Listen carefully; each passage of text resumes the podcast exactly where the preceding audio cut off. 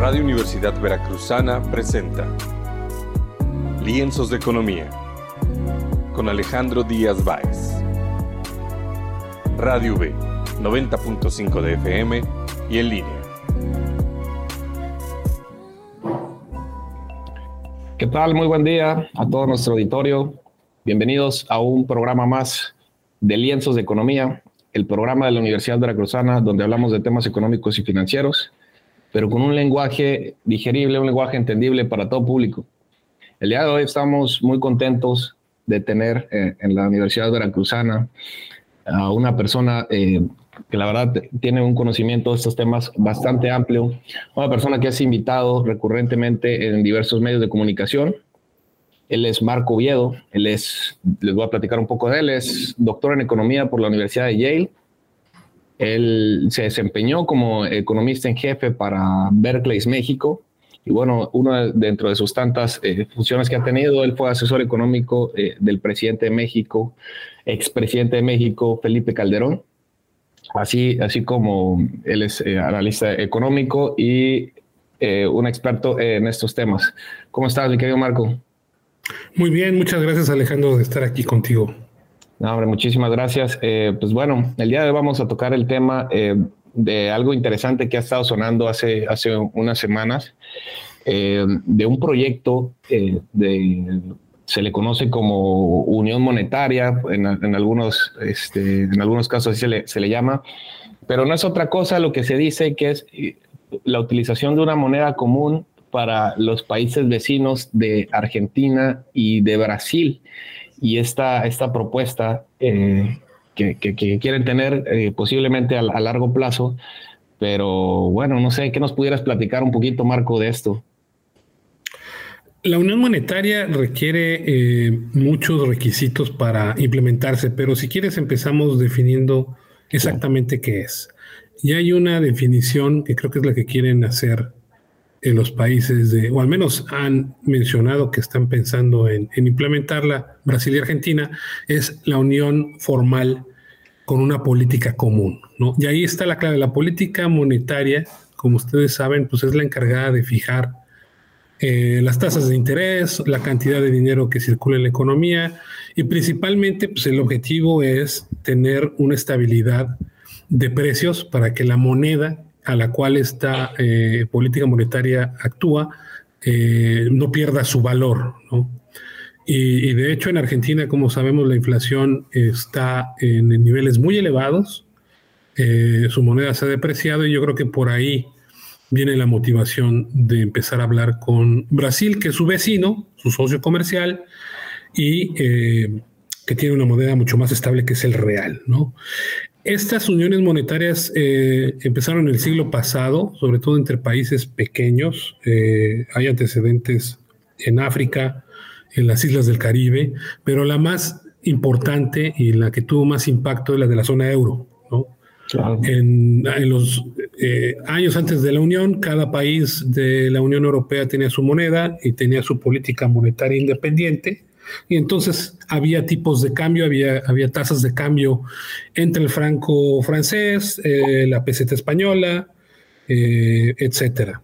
Y con la Unión Europea eh, se pone esta, este proyecto de, moneda común que se materializó en el euro y se, se crea un Banco Central Europeo, ¿no? Es decir, hay, tiene que crearse primero una institución que sea la emisora de esta moneda pero también pues, se renuncia a, tener una política monetaria autónoma. La política monetaria de España, de Francia, de Alemania es la política del Banco Central Europeo y antes eran pues, el Banco Alemán, el Banco Español, el Banco Central eh, francés. ¿no? Eso, eso desaparece y en este caso pues habría que ir pensando en un Banco Central de Sudamérica, por llamarlo así. Sin embargo, eh, la estabilidad de precios no solo depende de la política monetaria, sino también de la política fiscal principalmente. Y, no sé si eh, estudiantes de la Universidad Veracruzana de Economía han, estado, o, de Administración también han estado eh, familiares con un concepto que se llama dominancia fiscal en política monetaria, que es cuando tienes una, un banco perdón, tienes un gobierno que gasta mucho, que tiene déficit público y eso genera presiones de demanda y eso hace que eh, haya una inflación mucho mayor de la que habría eh, si no hubiera esos déficits y el Banco Central pues tendría que actuar en consecuencia y tener una política mucho más restrictiva de la que sería en ausencia de esos déficits. Eso se llama dominancia fiscal. Lo que tenemos en, en, Argentina pues es un poquito más complejo porque ese mayor gasto fiscal usualmente lo han financiado imprimiendo moneda. ¿no? Entonces, un requisito inicial para que la unión monetaria pueda ser factible entre Brasil y Argentina es que, en primer lugar, el gobierno argentino empiece a corregir esos déficits. Y eso, eso está en el, en, el corazón de la crisis que está eh, viviendo Argentina. ¿no? Entonces, eh, en principio, eh, suena bien porque eso hace que haya una eficiencia al no tener que cambiar la moneda cuando hay comercio y el comercio entre Argentina y Brasil pues es muy importante. pero requiere que Argentina principalmente y, también Brasil desde su lado tengan que tener, digamos, límites a los déficits públicos y yo no sé si eso políticamente puede transitar tan fácil. Claro, y, qué, importante esto que, mencionas pues, eh, tan solo en la, parte de Argentina con, una inflación bastante elevada ya por, por un tiempo ya prolongado, que pues bueno, la, población argentina ya lo, lo, ha padecido por un buen tiempo. Eh, y, pues bueno, me gustaría tocar ahí el tema que, mencionas, que pues debería, debe existir al, haber una sola política monetaria de ambos países, un solo eh, banco central que tendría que, eh, bueno, no sé, le pondrían algún nombre o demás, este, pues deben estar hasta cierto punto equilibrados las, los ciclos económicos de, de ambos países, tener más o menos una, una política fiscal, como mencionabas, eh, hasta cierto punto eh, un poquito más, más pues quizá restrictiva o más, ¿cómo se le puede decir? Una, pues, pues ser más prudentes con el gasto público, que aquí en, bueno, ahorita que me encuentro en Buenos Aires, aquí en Argentina, pues se conoce que han sido un poco, a lo mejor no tan disciplinados en la parte fiscal. Se ha acostumbrado la población este, argentina a pues, las transferencias y pues es muchas veces insolvente, ¿no? Entonces, evidentemente hacer recortes de este estilo muchas veces es políticamente no tan atractivo, ¿no? Entonces, a ver quién se, se avienta un reto de, de tener que, que, reducir. Pero quisiera preguntarte, por ejemplo, aquí, ¿a quién beneficiaría más este, esta, esta unión o este proyecto de unión? Y los primeros beneficiados, si esto se, se, se logra concretar, los primeros beneficiados son quien hace comercio eh, entre Argentina y Brasil, ¿no? Los exportadores e importadores de, los bienes y servicios entre los dos países, porque no tendrían que eh, preocuparse por el riesgo cambiario, ¿no? Siempre como, como exportador tú tienes el riesgo de que tu moneda eh, a la cual recibes el dinero, es decir, tú eres un argentino que vendes soya a Brasil y recibes reales, que esos reales no valgan menos de lo que eh, valdrían eh, en algunos días, que es lo que te tarda en, realizar los pagos, ¿no? Si tú eres un importador de ropa de, de, Brasil hacia Argentina, pues tienes eh, el riesgo de que la ropa que pediste está en reales mucho más caros en términos de peso en, los tiempos que se, que se tardan a hacer esos pagos, ¿no? Incluso si te queda alguna deuda por pagar en meses, pues que esta deuda crezca porque tu moneda está perdiendo valor. Entonces, al tener una sola moneda, todo ese riesgo desaparece. Y esa es la primera, digamos, los primeros beneficiarios de todo eso. Y eso motiva que haya más comercio. Es decir, en términos conceptuales es, es algo positivo siempre y cuando los dos países tengan este, una integración comercial fuerte como lo es Argentina y Brasil. El caso eh, que se ha venido también discutiendo, me acuerdo desde hace mucho tiempo, es una integración en América del Norte entre Canadá, Estados Unidos y México, donde supongamos que se adoptase el dólar para los tres países, pero ahí México tendría que eh, eh, renunciar a la política monetaria. La política monetaria sería la de la Reserva Federal. Eh, quizá en, algunos años, cuando esta integración sea más profunda, a lo mejor ocurre, pero por el, por el momento no. Digamos, es una condición el estar cerca, el tener flujos comerciales intensos y por eso serían los primeros beneficiarios. Ahora, si hacen las, los segundos beneficiarios son la población en general, porque si hacen las cosas bien, ajustan sus déficits fiscales, eh, eh, van a dar estabilidad macroeconómica y la inflación debería ser, debería ser menor y converger, digamos, ahorita, ahorita digamos, a, ser igual a la que hay en Brasil por ser el, digamos, el, peor de los casos, ¿no? El, mejor de los casos, perdón. Digamos, el país con la mejor posición fiscal tendría una inflación más baja y en este caso sería Brasil, entonces Argentina tendría la inflación de Brasil, ¿no? O a lo mejor un punto intermedio si es que Argentina no logra hacer todos los ajustes. Pero en teoría, la población que está sufriendo más inflación eh, tendría menos inflación, que en este caso serían los argentinos, ¿no?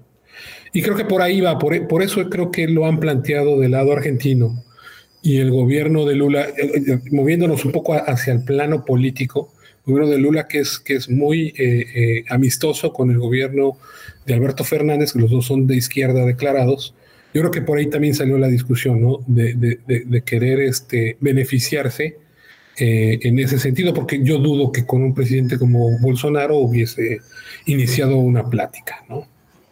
Pero, pero eh, contestando nuevamente y brevemente tus, tu pregunta es el comercio, los comerciantes y dos, la población al tener precios más estables. Muy bien. Fíjate que ahora que lo dices, eh, eso es una, una de las ventajas que pudiera que pudiera verse y yo creo que de los que saldrían más beneficiados, aparte de la, de la gente que hace comercio, pues probablemente Argentina en la, en la parte de este de como una solución, una medida para poder controlar esta inflación que lo han buscado por varias formas y no, no lo han podido controlar. Y ahora te preguntaría, este, como bien mencionabas en un principio, básicamente al haber este, esta unión monetaria con otro país, se renuncia a tener una política monetaria este, propia, una política monetaria este, con una soberanía propia, digamos, que cada quien pudiera tomar decisiones propias. Eh, ¿Qué, perjudicial es esto? Porque, por ejemplo, hay, como bien mencionabas, en la Unión Europea, este, España, por ejemplo, quiere tomar eh, un instrumento de política monetaria y no puede, al menos no puede directamente o el caso, por ejemplo, de Ecuador, que, que está dolarizado, porque eso también es otra propuesta que se, que se ha hecho para Argentina, ¿no? Este, que, que, está dolarizado y pierden esta, este, este, este brazo, este instrumento súper importantísimo que nos enseñan en, en, macroeconomía, en las clases de macroeconomía, que es tanto la política fiscal y la política monetaria. Entonces, al quitar un instrumento que es la política monetaria, o al menos tú ya no controlarla, ¿cuál sería ese problema, Marco? Pues eh, tal como lo mencionas, pierdes un, brazo, ¿no? Eh, desde el punto de vista macroeconómico tienes eh, dos principales políticas. La política fiscal, que es mover gasto, impuestos y deuda pública. Y del otro lado tiene la política monetaria, que es mover las tasas de interés, la cantidad de dinero y precisamente mover el valor de tu moneda relativo al resto de las monedas del mundo, que es la política cambiaria. Cuando existe esta coordinación o esta unión monetaria, se pierde ese brazo. Entonces te quedas con un gobierno manco y cuando viene una crisis, por ejemplo, eh, ahora que fue la, más reciente que el COVID, pues como recordarás, muchos países tuvieron que bajar tasas. Eh, afortunadamente ahí fue todo coordinado y, todos los bancos centrales tuvieron que recortar, pero ya hablando en temas específicos, si hay países que se están recuperando más lentos que otros, supongamos en este caso, si Brasil se llega a recuperar más rápido que Argentina y Argentina necesita eh, un estímulo adicional, no lo va a tener. Como mencionaste, España, efectivamente, si España quiere eh, eh, estimular su economía un poco más, no puede, se tiene que estar atado a lo que haga el Banco Central Europeo, porque la peseta ya no existe, es decir, ya no está en circulación, no es la moneda de cambio, sino es el euro, y el euro se mueve con las tasas que eh, rija el Banco Central Europeo. Entonces sí, efectivamente te quedas eh, eh, sin un brazo para poder estabilizar tu política, tu, economía desde el punto de vista macroeconómico. Sí, no, la verdad es que es, es, complejo. Yo, yo creo que debe ser una situación no, muy sencilla de, de, una decisión a tomar, por lo que se dice que puede ser algo de a muy largo plazo.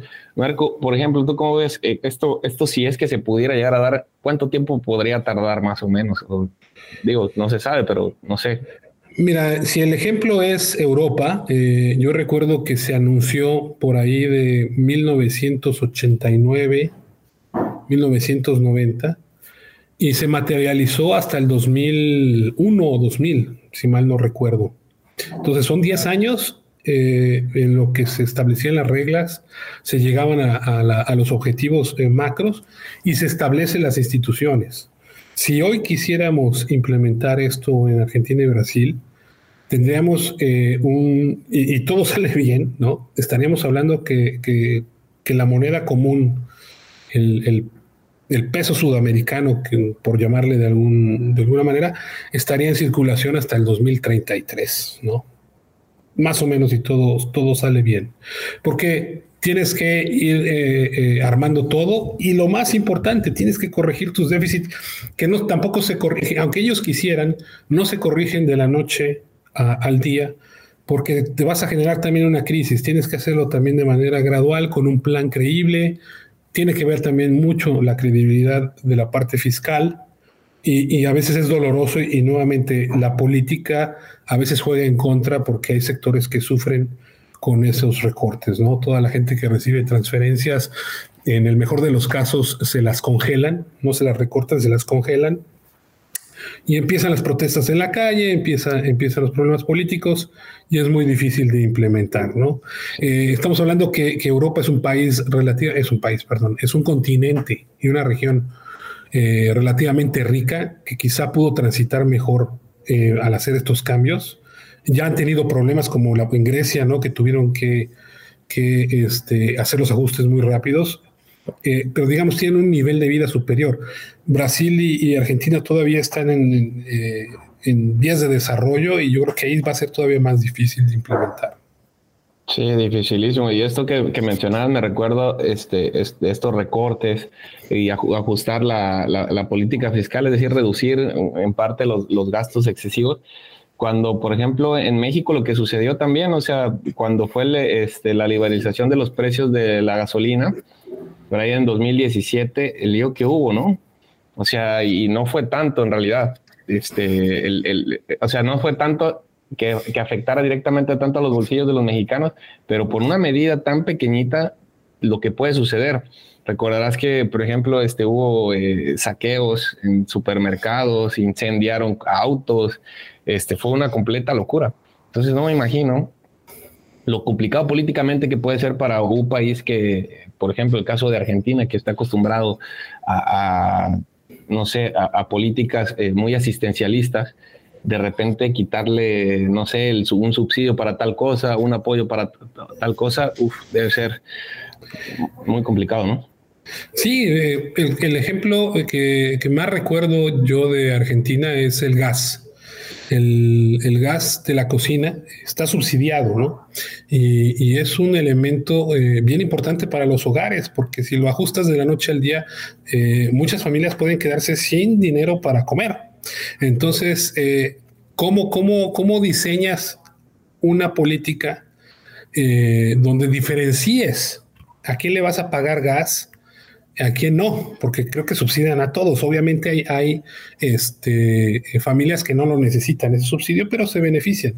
Entonces, eh, ese es, eh, tu, comentario es muy bueno porque entonces tiene que haber la imaginación y la creatividad de los políticos y de los economistas para diseñar esquemas donde puedas compensar de alguna manera a los sectores más vulnerables, pero si les retires el subsidio o las, o las prebendas a quienes pueden aguantar un poco y quienes realmente no lo necesitan. Y eso ocurre también en México con la gasolina, este, en algunos países con, las cuotas de agua, etcétera. Ah, eh, y, por eso eh, yo creo que la parte fiscal es algo que se tendría que estar trabajando en Argentina primero y también en Brasil. En Brasil hay, hay muchas transferencias eh, que se hacen a, familias que parece que sí están focalizadas, pero están en el límite de mantener cierto nivel de déficit que, que mantenga la deuda de Brasil en un nivel estable. Entonces, los dos países yo creo que tendrían que platicar primero cómo ajustar sus dos políticas fiscales para después transitar a unir su política monetaria.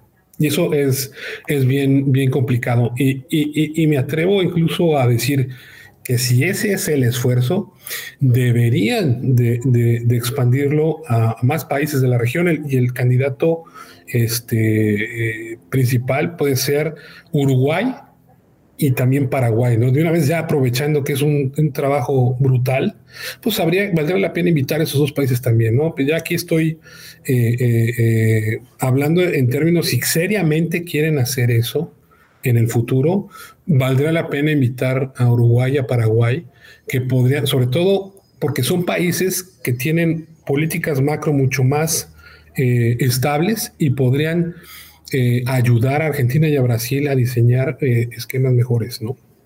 Claro.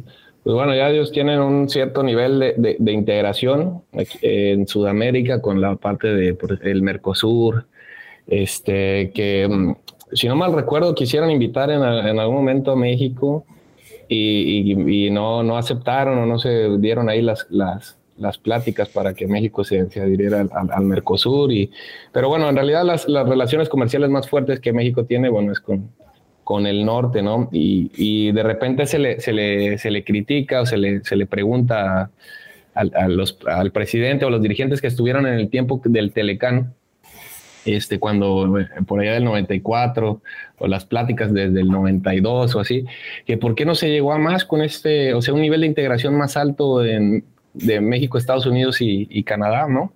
O sea, es impresionante situaciones como, por ejemplo, que, que nosotros somos, somos de los principales socios comerciales de, Estados Unidos y Canadá y que, por ejemplo, Chile, eh, los, los, ciudadanos chilenos puedan entrar sin una visa a, Estados Unidos y el mexicano se le complique muchísimo el, el poder ingresar. A lo mejor ahí hubo, un poco de falta de negociación, no lo sé. ¿Tú qué opinas? Bueno, un, amigo cercano, un colaborador de hace muchos años, que trabajó en la presidencia de la República con Carlos Salinas de Gortari durante la negociación del Telecán, nos cuenta una anécdota. Eh, cuando estaban las primeras negociaciones y las primeras pláticas para el Telecán, eh, cuenta que se encontraron George Bush padre eh, y, Carlos Salinas. Y George Bush le dijo a Carlos Salinas, Bien, vamos a, darle eh, para adelante con, el Telecán, pero abre tu sector energético. Y como recordarás, Pemex siempre ha sido una vaca sagrada en México, ¿no? El petróleo es intocable. Y le dijo Salinas, no puedo, pero abre el mercado laboral. Y George Bush le contestó, no puedo. Trato hecho, trato hecho. Entonces fueron dos, dos temas tabú el energético en México, eh, que se abriera a, la inversión y a la explotación libre para extranjeros, en este caso Estados Unidos, y que se abriera el mercado laboral para mexicanos hacia Estados Unidos, ¿no? Ahora, las cosas están ocurriendo de manera natural, ¿no? Ya se hizo una reforma que el gobierno de López Obrador ha detenido, pero en teoría ya puede un extranjero invertir en la explotación eh, de, de, petróleo en México y no se ha podido contener la migración y eso tú lo ves en el flujo de remesas, ¿no? Las remesas están creciendo de manera impresionante porque ya hay alrededor, no sé si tengo bien el número en la cabeza, pero estamos hablando de 20 millones de mexicanos que tienen un ingreso fijo y que mandan a México cierta fracción de ese ingreso y por eso las remesas es una parte bien importante de la economía mexicana, ¿no? Entonces como de facto se dio esa integración y, te digo, no sé si en el futuro se va uno formalizar que efectivamente ya este, se puede invertir tanto en México en petróleo y que los mexicanos puedan entrar de manera más fácil a trabajar a Estados Unidos y que ahí eso dé para que haya una integración monetaria, ¿no? Sí, sí, sí. Fíjate que pues iban hacia adelante, ¿no? Este, con eso de la, de la reforma energética, esto que bien mencionaba, ¿no? Los, la posibilidad de que, de que pueda invertir el, este, los extranjeros en, exploración y, producción, me parece que era por ahí. Y este, pero bueno, se ha ido como que para atrás en esa parte energética, ¿no? Cuando, bueno, ya sabemos que Pemex es la empresa este, de ese rubro más endeudada de, de todo el planeta. No sé, Ya, ya, ya hay avances, ¿no? Se, logró implementar algo. Hay empresas que están con contratos que van a seguir este, produciendo. Yo creo que es, momentáneo. Quizá la, la, próxima administración lo reconsidere. Y, el, principal beneficiario va a ser Pemex, creo yo, porque eh, si tú le liberas presiones eh, para no estar invirtiendo en todos lados y se enfoque nada más en ciertas áreas donde es productivo eh, y dejar al extranjero que invierta en todo lo demás, Pemex es la que puede, puede beneficiarse. Pero es un tema ya de dogmas, de ideología política, eh, pero pues ya a esta administración le quedan dos años, vamos a ver si la próxima administración es un poco más pragmática y esto, y esto tiene su, su proceso natural, que es lo que hemos estado ahorita platicando, ¿no? De que México y Estados Unidos tienen que integrarse mucho más, ¿no? Y ya lo estamos viendo. Claro, fíjate que eso que mencionabas ahorita de este, pues de lo de Pemex y pues que se ha invertido el gran proyecto de este, de este gobierno es la, este, una, una refinería y, y, al mismo tiempo la inversión más fuerte que va a haber ahorita este, pues es ahorita con el anuncio de Tesla en Monterrey y es con vehículos que no utilizan, este, no, utilizan gasolina, ¿no? Entonces está, está, está curioso ese tema también. Sí, yo creo que es parte del, proceso que vamos a ver. Eh, Pemex yo creo que tiene que replantear su estrategia en refinación, que es donde más pierde dinero. Eh, no soy experto, pero valdría la pena evaluar qué tan rentables son algunas de ellas. A lo mejor dos bocas, que es la nueva, sí va a ser rentable, digamos, en respecto a otras refinerías de la región pero ya a lo mejor hay refinerías viejas que, requieren mucho dinero y ya la rentabilidad está, eh, ya es cuestionable. Esas podrían o venderse o desmantelarse o este, eh, buscarse socios para invertir y que Pemex no sea el que tenga que invertir, ¿no? Esa parte creo que, que valdría la pena revisar. Y, y, y, pues Tesla es el futuro, ¿no? Eh, como bien dices, ya son los carros, al menos, y, va a ser un proceso gradual. Yo no veo que el día de, de mañana ya todos tengamos carro eléctrico, pero sí ya hay zonas en California, en el sur de Estados Unidos, donde vemos una tendencia que se acelera y, México sin duda va a, a, a beneficiarse de, de, esa tendencia con estas nuevas inversiones. la, otra es los chips, ¿no?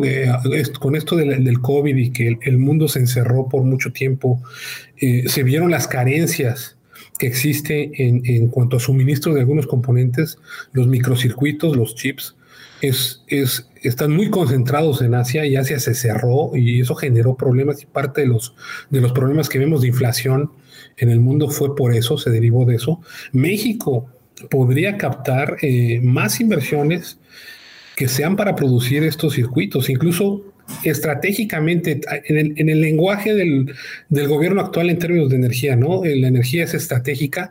Me parece que la, producción de estos microcircuitos puede ser estratégico para Estados Unidos y le convenga que, que sean producidos en la región, principalmente en México, pues donde hay mano de obra calificada, donde ya hay un tratado de, comercio que puede facilitar y reducir costos y eficientizar. Entonces, esa, esa, es, la otra parte eh, de esa historia que, no termina con, con las administraciones, porque administraciones van a, van a venir e irse.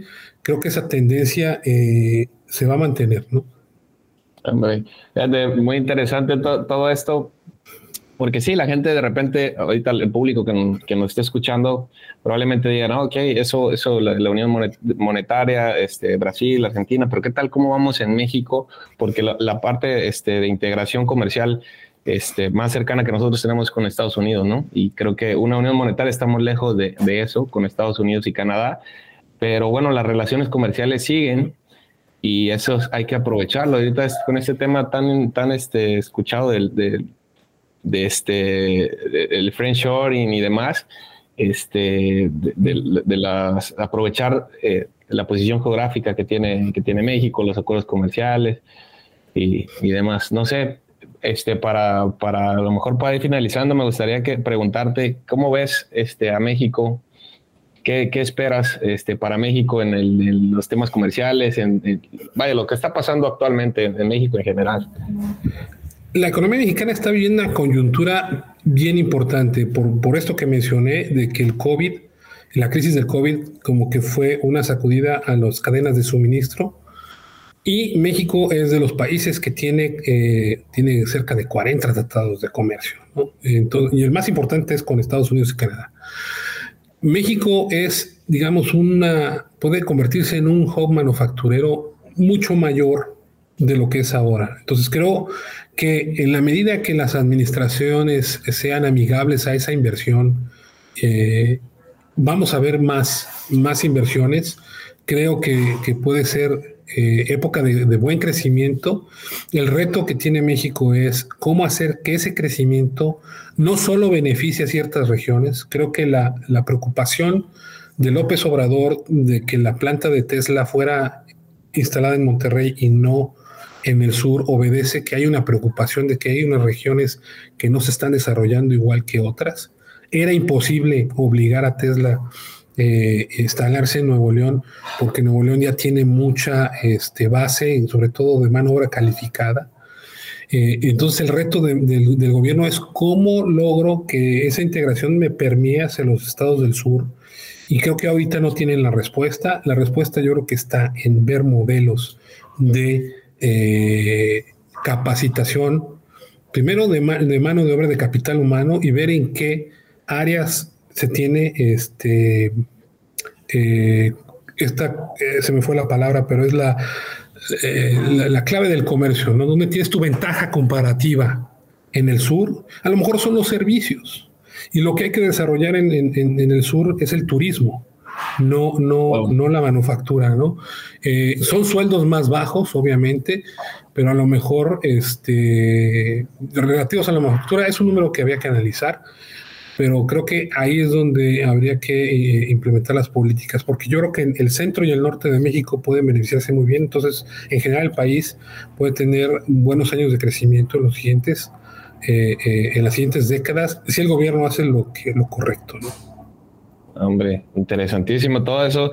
Creo que hay, hay, hay esperanza, además, muy, muy interesante todo lo que, lo que platicamos este, el día de hoy, Marco. Nos dilucidaste demasiado este, este tema de la, de, la este, Unión Monetaria en, en, estos países este, sudamericanos, cómo andamos en, en materia de integración en, en, México, integración comercial, por supuesto, y pues todos los demás temas. Este, hombre, este, muchísimas gracias, Marco. No, gracias a ti, Alejandro, y, un saludo a todos tus este, eh, escuchas, a, de la Universidad Veracruzana, a la, a la facultad y a los estudiantes. Claro que sí, ¿no? Nos escucha este, en FM, en, eh, se escucha parte de Veracruz, este, Puebla, y pues bueno, Spotify y Apple Podcast y demás. Y pues bueno, muchas gracias. Pero antes de, terminar, nada, Marco, quisiera este, dedicar este capítulo a una amiga que, que, hoy, hoy acaba de partir de este, de este mundo, Marlene Cruz. Está ahorita, pues ya está en otro, en otro lugar y, y, pues este, este episodio se lo, se lo quiero dedicar a ella. Pues muchísimas gracias, Marco. No, gracias a ti, Alejandro.